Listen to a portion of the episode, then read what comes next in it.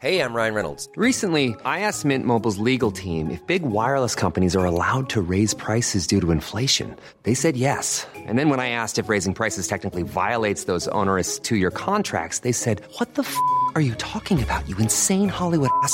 So to recap, we're cutting the price of Mint Unlimited from $30 a month to just $15 a month. Give it a try at mintmobile.com slash switch. $45 upfront for three months plus taxes and fees. Promo rate for new customers for limited time. Unlimited more than 40 gigabytes per month. Slows. Full terms at mintmobile.com. Te lo cuento. Tu dosis diaria de noticias. Hola, soy Pau Mendieta y aquí te va tu dosis diaria de noticias. ¿Te lo cuenta? Te lo cuento. La ley de Herodes. El régimen de Nicaragua aprobó una polémica ley que le impide a los opositores poder contender por algún cargo en las elecciones. La situación política que vive Nicaragua desde el 2018 está lejos de mejorar y ayer el régimen de Daniel Ortega aprobó una ley que pondrá cuesta arriba cualquier salida democrática a los conflictos sociales que reinan en el país centroamericano. Para ponerte en contexto, el viernes, el presidente mandó una iniciativa a la Asamblea Nacional para crear la Ley de Defensa de los Derechos del Pueblo a la independencia, la soberanía y la autodeterminación para la paz, con la que se pretende que todo opositor considerado como golpista por el régimen sandinista no pueda participar en las elecciones que están programadas para noviembre del 2021. Como los congresistas son BFF del presidente Daniel Ortega, hasta interrumpieron sus vacaciones para lanzarse al Parlamento y aprobaron en fast track la propuesta presidencial. Lo más grave del asunto es que la ley también contempla que estos opositores golpistas puedan ser procesados penalmente argumentando traición a la patria. Líderes de la oposición y organizaciones de derechos humanos han dicho que la ley es una evidencia más del autoritarismo de Ortega. Desde que López Obrador anunció que Esteban Moctezuma dejaría la CEP para encabezar la Embajada de México en Estados Unidos, híjole, el presidente le estuvo dando vueltas para elegir a su reemplazo. Finalmente, ayer tomó una decisión y anunció que Delfina Gómez será la próxima secretaria de Educación Pública. Por si no te suena, a mí no. Delfina comenzó su carrera como maestra de primaria, fue presidenta municipal de Texcoco y se lanzó como candidata de Morena a la gubernatura del Estado de México en las elecciones pasadas. Aunque el nombramiento fue muy polémico, AMLO aseguró que es bueno que una maestra llegue a la SEP. a ponernos las pilas. Los escándalos, pleitos y malos resultados fueron demasiado para la directiva del América, que ayer anunció que Miguel Herrera dejará de ser el entrenador del equipo. Las Águilas aseguraron que el Piojo ya no se ajusta al plan deportivo y administrativo, además de que las actitudes del técnico dentro de la cancha no cumplen con la grandeza de la institución. La decisión no fue tan sorprendente porque Club América venía de ser eliminado de la Liga MX y esta semana cayó ante Los Ángeles FC en un partido de la Conca Champions en el que Miguel tuvo una pelea con el auxiliar del equipo rival. El domingo por la noche, un terremoto de 4.4 grados de magnitud ocasionó que el volcán Kilauea, ubicado en la isla principal de Hawái, entrara en erupción. El Servicio Meteorológico de Hawái le pidió a la población de la isla grande que permaneciera en sus viviendas ya que podría haber una emisión significativa de lava volcánica.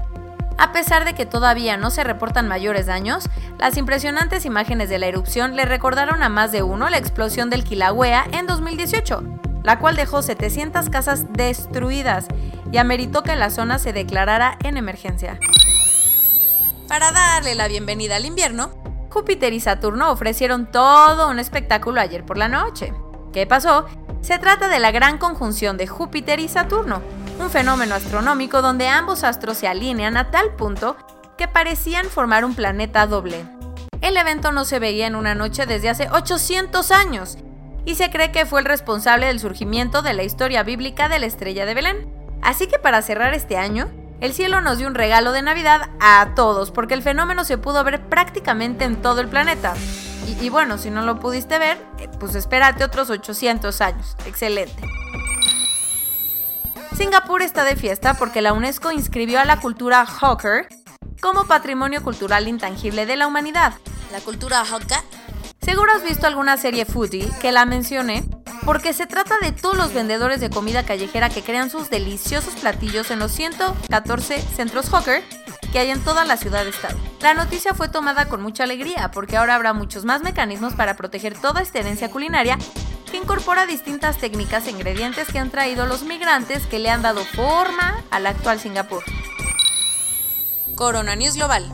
En el mundo. A nivel global ya hay más de 77.307.000 casos y hasta ayer en la noche al menos 1.701.000 personas habían muerto. En México, 1.325.915 personas se han enfermado de COVID-19 y desafortunadamente 118.598 han muerto. Ayer ya te canté, ya no sé qué más hacer. Recuerda, quédate en tu casa, quédate en tu casa, quédate en tu casa. López Obrador dijo que junto con la Secretaría de Salud está analizando la posibilidad de prohibir los vuelos procedentes del Reino Unido para evitar que la nueva cepa, uh, del coronavirus llegue a México.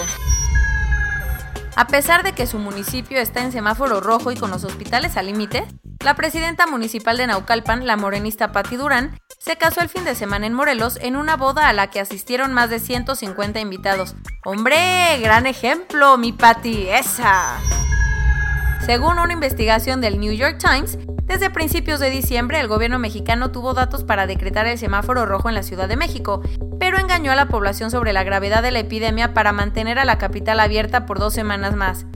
No, el gobierno mexicano mintió. No te creo. Ante la amenaza de la nueva cepa de coronavirus que hay en Reino Unido, países latinoamericanos como Argentina, Chile, Colombia y Perú cancelaron todos los vuelos procedentes de la isla. El que finalmente tomó la misma decisión y cerró su frontera con Reino Unido fue España, pese a la decisión de hace unos días de solo incrementar las pruebas de PCR a viajeros británicos. Ahora solo los españoles o residentes en España podrán volar desde el Reino Unido. A pesar de todo esto, la Organización Mundial de la Salud aseguró que esta nueva cepa no está fuera de control y confió que la vacuna seguirá siendo igual de efectiva. La Agencia Europea de Medicinas autorizó el uso de la vacuna de Pfizer para que sea aplicada de inmediato a los más de 440 millones de ciudadanos europeos. El presidente electo de Estados Unidos, Joe Biden, recibió ayer la primera dosis de la vacuna desarrollada por Pfizer y BioNTech. Con poco más de 5.000 casos registrados en todos estos meses, Tailandia estaba a nada de declararse libre de coronavirus.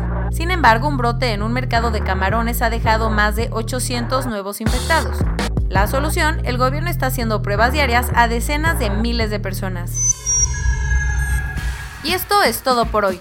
Nos vemos mañana con tu nueva dosis de noticias. Pau Mendieta se despide.